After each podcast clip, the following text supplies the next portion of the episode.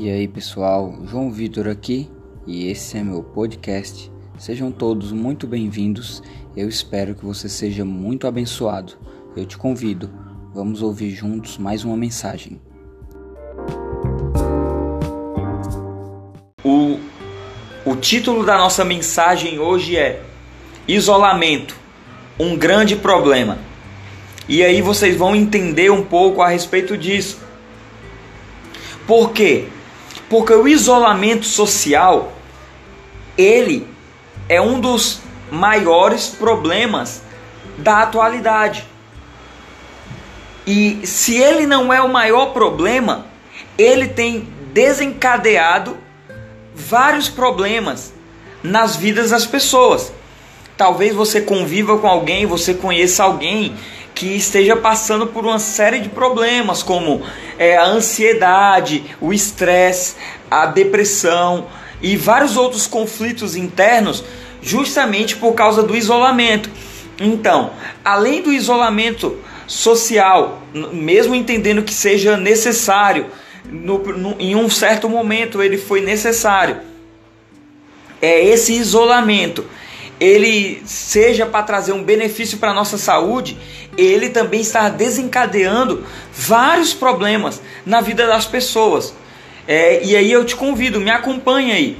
É, para você ter ideia, é vários psicólogos, eu conheço alguns, é tanto na igreja nós temos, como eu tenho amigos da, do tempo da, de escola, é, ami, amigos de, de outros trabalhos que estudaram psicologia, que hoje são psicólogos ou que têm alguma especialização nessa área, é, hoje foi um período a qual eles trabalharam muito. É, mesmo que de maneira virtual, e todos eles estavam fazendo atendimentos. Nós mesmos, como pastores da Novidade de Vida, posso falar por nós em Fortaleza, Novidade de Vida Fortaleza, nós atendemos continuamente nós atendemos várias pessoas, mesmo que por telefone.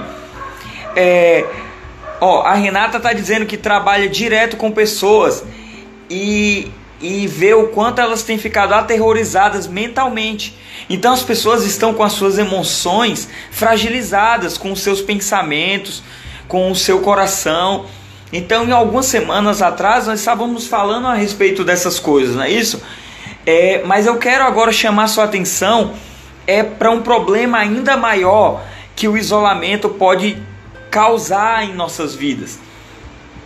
Então, como eu estava dizendo para vocês, é, nós como pastores, nós também atendemos inúmeras pessoas, desde os nossos discípulos.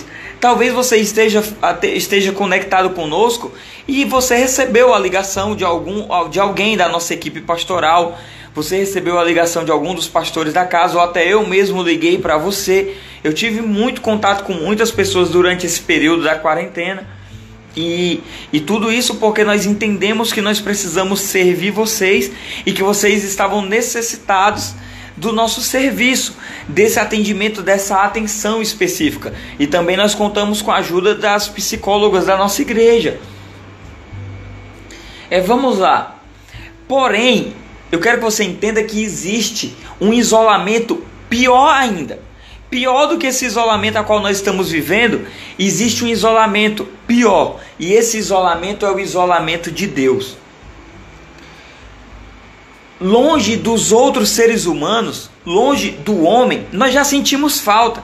Como nós sentimos falta de ir no culto presencial, como nós sentimos falta de estar no nosso ambiente de trabalho com as pessoas que convivem conosco diariamente isso já desenvolve vários problemas, como nós falamos: a ansiedade, o estresse, os conflitos internos, às vezes conflitos dentro do nosso lar mesmo, porque nós não estávamos habituados a conviver tanto com as pessoas da nossa casa.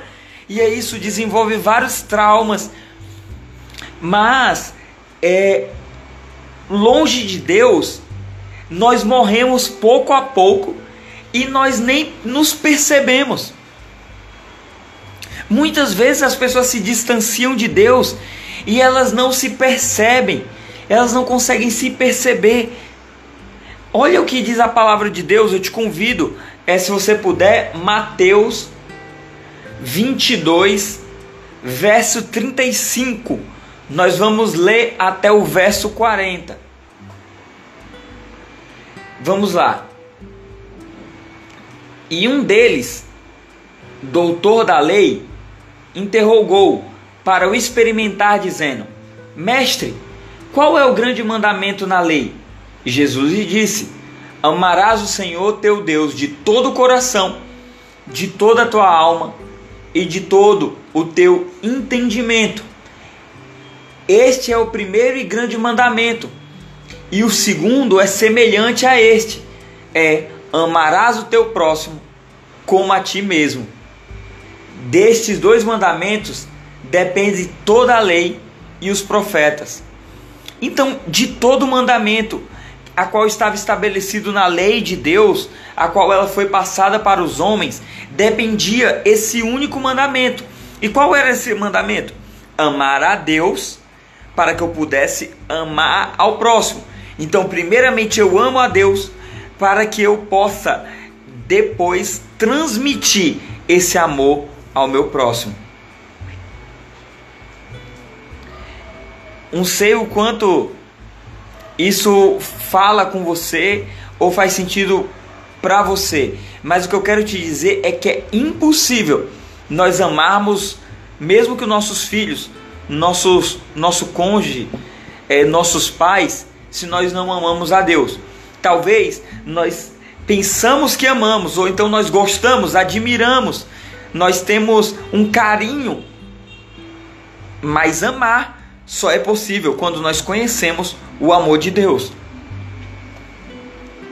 Então, quando a Bíblia fala a lei e os profetas, ele está dizendo tudo. Porque todos os princípios e as promessas registradas na Bíblia, o plano de Deus para nós depende disso, que nós conheçamos o amor de Deus para conosco. Todas as promessas elas estão ligadas uma à outra. E elas estão ligadas também à forma a qual nós nos relacionamos com Deus e com o nosso próximo. Então, como eu vou ter acesso às promessas de Deus para a minha vida se eu não tenho ou se eu não conheço o amor de Deus pela minha vida? Porque ser amado por Deus é uma promessa também.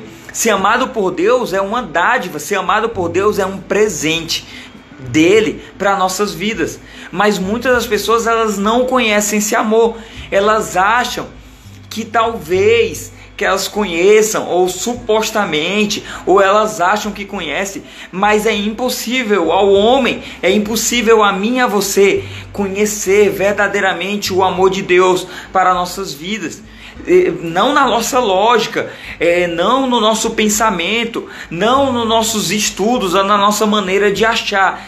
Porque o amor de Deus é algo que nós experimentamos em nossa vida, é algo que transforma, transforma todo o nosso ser, toda a nossa vida. Amém? Então, algo que eu quero te convidar a gravar agora. Primeiro, é relacionamento com Deus. O nosso relacionamento com Deus tem que ser intenso, tem que ser algo próximo, não pode ser algo distante. Não pode o nosso relacionamento com Deus, o meu relacionamento com Deus, o seu relacionamento com Deus, não pode ser um relacionamento vivido de apenas dias de domingo.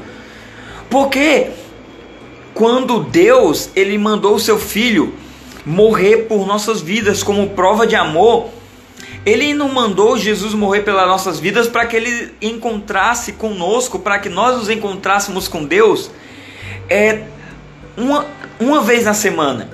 Quando ele mandou, quando ele mandou o seu filho ao mundo, e Jesus, ele veio como um homem aqui na terra, e ele morreu por todos os nossos pecados. Ele fez isso com voluntariamente, ele se entregou.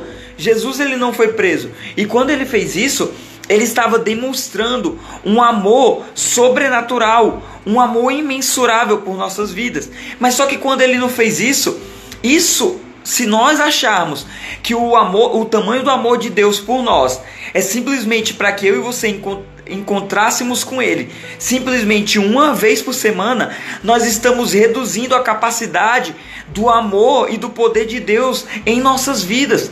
Quando na verdade o nosso amor por Deus, o nosso relacionamento com Deus tem que ser algo intenso, de entrega constante e diária.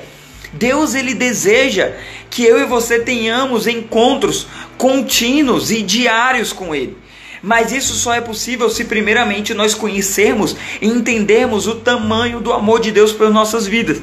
E aí vai fazer sentido para você entrar e buscá-lo diariamente. Isso faz sentido para você que está nos assistindo aqui, para você que está nos ouvindo. Então, a Bíblia fala que é como é de todo o coração. Então não é algo isolado, algo separado, algo distante. É algo que requer entrega, é de todo o coração, é de todo o teu ser. E o homem, ele sempre teve dificuldade imensa em se aproximar de Deus, de ter esse relacionamento próximo. Mesmo que Deus tenha desejado isso desde o início. Quer ver? Vamos fazer um, um parâmetro aqui. Eu quero levar você a visualizar isso. Deus, ele tentou se relacionar comigo e com você, com a humanidade. Desde o Éden, com Adão. Depois, vamos lá. Deus ele destruiu a terra com o dilúvio para tentar restaurar. Ele destruiu por quê? Por causa do pecado. Por causa da separação do homem com Deus. Não foi outra coisa. Então, Adão pecou e perdeu a relação dele com Deus, ele se distanciou com Deus. Depois teve que aconteceu tudo e aí teve o dilúvio. Entrou Noé e sua família para dar reiniciar, para dar um reset na humanidade. Olha as tentativas de Deus. Depois nada adiantou, Deus deu a lei no Sinai a Moisés a lei, ela nunca foi má. A lei, ela simplesmente foi uma tentativa de Deus também de dar ao homem a oportunidade de entender o que é o que é o bem e o mal, o que é o certo e o que é errado, o que eu devo fazer e o que eu não devo fazer. O que eu devo fazer para estar próximo de Deus e o que eu não devo fazer.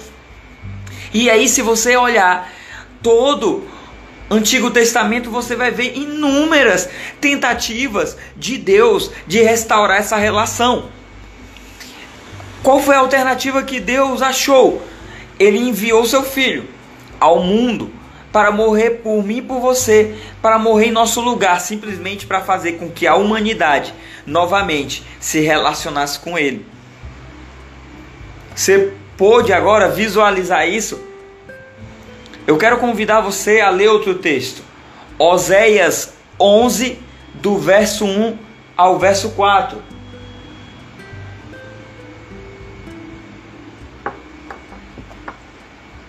Olha isso. Quando Israel era menino, eu amei, e do Egito chamei o meu filho. Olha esse cenário. O povo, o povo hebreu estava preso no Egito, Deus levantou um homem, um libertador para levar esse povo à, terra prometida. Então, Deus ele está dizendo aqui no livro de Oséias, quando Israel era menino, eu amei. Fazendo o que? Chamando, tirando esse povo da escravidão. Chamei o meu filho, o filho Israel. Quando mais eu chamava, tanto mais se afastaram de mim. Sacrificavam aos balaíns e queimavam incenso a imagens esculpidas. Mesmo assim, eu ensinei aos de Efraim a andar. Tomei-os nos meus braços, mas não entendiam que eu os curava. Atraí-os com cordas humanas, com laços de amor e, e fui para eles como os que tiram o jugo de sobre as suas queixadas, e me inclinei para lhes dar o que comer. inacreditável. Quanto mais Deus tentava se aproximar, mais alguns se afastava dele. Será que hoje isso não acontece comigo e com você também? Será que quanto mais Deus fica em suas tentativas de atrair-nos a Ele, ao seu amor, eu e você não fugimos, não nos isolamos do amor de Deus? Então, alguns fazem isso de maneira consciente. Tem aquelas pessoas que convivem conosco que elas rejeitam realmente a Deus, elas não querem saber de Deus e ela os rejeita. Então, eles existem de maneira consciente. Sabem que Deus quer relacionamento, que Deus quer proximidade, mas conscientemente não querem. E dentre esses existem pessoas que já experimentaram esse amor, já experimentaram o livramento, grandes milagres, cura, provisão de Deus, mas de maneira consciente essas pessoas não querem. Talvez você esteja aqui hoje conosco. Mesmo assim, continuam resistindo, desejando distância de Deus. Quanto mais Deus a chama ela, e lança os seus laços, mais esses se afastam. Mas chegou um tempo de pararmos de resistir esse amor incrível porque ele, ele nos atrai com laços de amor. E existe aqueles que fazem de maneira inconsciente. O verso 3 fala mais ou menos o seguinte: Mas não entendiam que eu os curava. Não resistem intencionalmente, são aqueles que não resistem intencionalmente, mas não conseguem enxergar que são os laços de amor de Deus lhe atraindo até desconfiam. Pensam, ah, será que isso aqui não é Deus fazendo isso em meu favor? Mas estão presos em sua razão humana, estão presos à lógica humana, querem muitas respostas, que são coisas que não há, não tem como obter resposta, porque são coisas espirituais. A razão humana, ela nos impede de experimentar o amor de Deus. O amor de Deus, é experimentado em nosso coração. Nós não podemos estudar, nós não podemos analisar, nós não podemos comparar com nada. Esse amor, ele precisa ser derramado, como diz em Efésios 3:17, em nossos corações, e é por meio da fé. Então esse amor precisa ser derramado em nós, em nosso coração. Existem quatro tipos de amor na Bíblia que é o amor filéu, que é relacionado à amizade, que é o amor storge, que é o amor familiar, que é o amor eros, que é o amor, que é a atração física, a atração sexual, que isso é, você pode ver, é o amor que um cônjuge tem um para o outro. E existe o amor ágape, que é o amor sobrenatural de Deus, que é o amor que transcende a razão humana. Então, o amor filéu, eu posso entender. Eu posso entender que os meus amigos me amam. E qual a prova disso? Cantaram parabéns para mim. É, compraram, fizeram pudim para mim, simplesmente para me agradar. Isso é uma prova de amor, a maneira de eles mostrarem que, me, que eu sou importante, que me amavam. O amor estorge é o amor familiar, eu sei que a minha mãe, que os meus irmãos me amam. Eu sei que eles que queriam dar uma festa para mim, eh, me dar presente. Eu sei que eles me amam, a forma deles me amarem. Eu, como eu sei que a Juliana me ama? Fazendo comidas gostosas para mim, me dando presente, é, falando coisas que me agradam. É a prova dela, dela me amar. E como eu sei que Deus me ama? Quando eu reconheço que Ele deu o Filho dele para morrer em meu lugar. Porque a morte que Jesus sofreu era a morte que eu merecia por causa do meu isolamento de Deus, por causa do meu distanciamento de Deus. E o que me distanciava de Deus? O meu pecado. O pecado. Tudo aquilo, tudo aquilo que está em mim, na minha vida, que me distancia de Deus, que me separa de Deus, que me faz isolado de Deus. E Jesus, quando morreu, no meu e no seu lugar, ele se tornou uma ponte. O caminho que nos leva a novamente, que nos reconecta até esse amor. Deus ele nos ama sem querer nada em troca. Ele nos amou primeiro, sem motivo algum. Pelo contrário, eu e você éramos merecedores da ira de Deus. Mas o amor de Deus, ele, ele substitui. A ira de Deus caiu sobre o filho dele, Jesus, em um certo momento naquela cruz. Então Jesus ele pagou um alto preço por todos os nossos pecados. Eu não sei se você tem consciência disso e o quanto isso é forte. Isso é poderoso. Talvez você se pergunte: por que eu preciso tanto conhecer esse amor? Porque todas as promessas da Bíblia dependem disso. Então, todas as promessas para a minha vida e para a sua vida dependem disso. Grave isso. Na cruz, Cristo, ele te livra da ira de Deus. Grave isso. Na cruz, Cristo, ele te livra da ira de Deus. Deus, ele só se move por esse amor. E esse mesmo amor movia Jesus. Por inúmeras vezes nós vimos Jesus se movendo de íntima compaixão, se movendo em amor, se movendo em favor de todo o povo para trazer provisão, para curar alguém, para fazer milagres.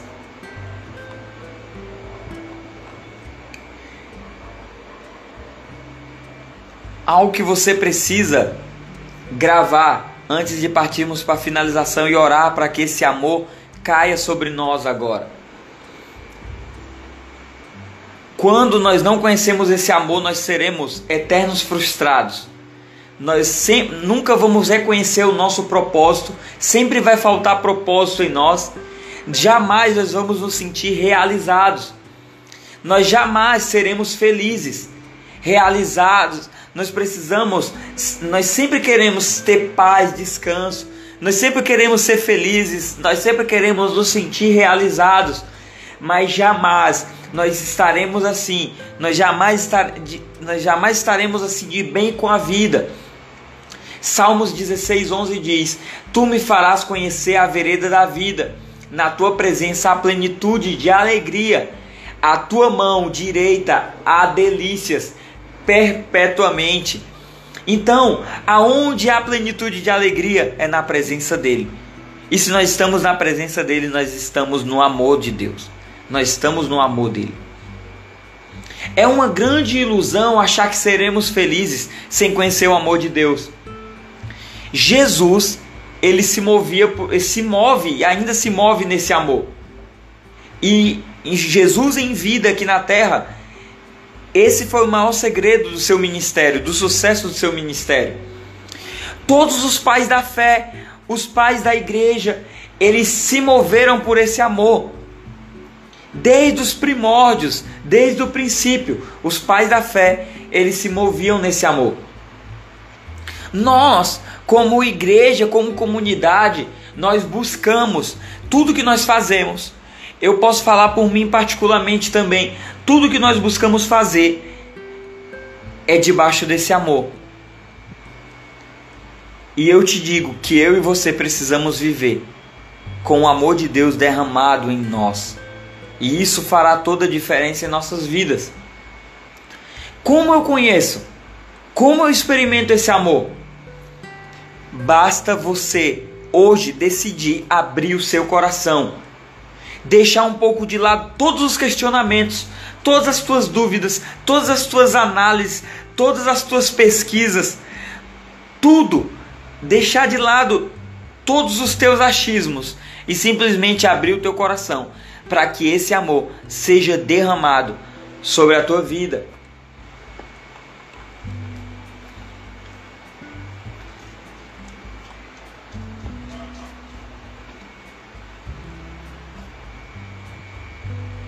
A razão humana, a ciência, elas têm o seu lugar. Eu até compartilhei com vocês semana passada a respeito da minha experiência com algumas coisas relacionada ao estudo a respeito de Deus. Mas quando nós estamos falando desse amor, nós estamos falando da fé. E a nossa razão, ela nos atrapalha de, de experimentarmos o amor de Deus. O amor ágape de Deus não pode ser compreendido pela, nosso, pela nossa mente. Não pode ser comprado e nem merecido. Não há nada que a gente possa fazer para merecer esse amor. Não há nada que eu faça.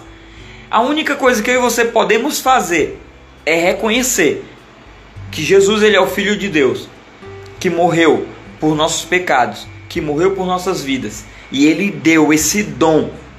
Ele deu a graça, que é um dom de graça por nossas vidas. E se você abrir seu coração hoje você terá essa experiência com esse amor. O isolamento ele embrutece o homem. Mateus 24, 10 até o 11 diz: Nesse tempo, muitos hão de se escandalizar e trair-se uns aos outros, e mutuamente se odiarão. Nós já podemos ver isso. Igual, igualmente, hão de surgir muitos falsos profetas e enganarão a muitos. E por se multiplicar a iniquidade, o amor de muitos se esfriará. Mas o amor de muitos não é todos. Então eu e você podemos nessa noite sermos os remanescentes desse amor. O isolamento embrutece o homem, faz-nos ficar muito, faz o homem se tornar cruel, capaz de cometer as piores atrocidades e crueldades faz com que o homem, o distanciamento do homem com Deus, o isolamento do homem de Deus, faz com que o homem se torne capaz de fazer coisas terríveis. E nós já podemos ver isso há muito tempo: violência, traição, ódio, engano, tantas coisas. E muitas vezes nós achamos que isso é a falta de amor do homem para o próximo, mas quando na verdade é a falta do amor do homem para com Deus, da experiência do homem com o amor de Deus. Então não é o isolamento na horizontal, mas o isolamento na vertical, é o distanciamento do homem com Deus.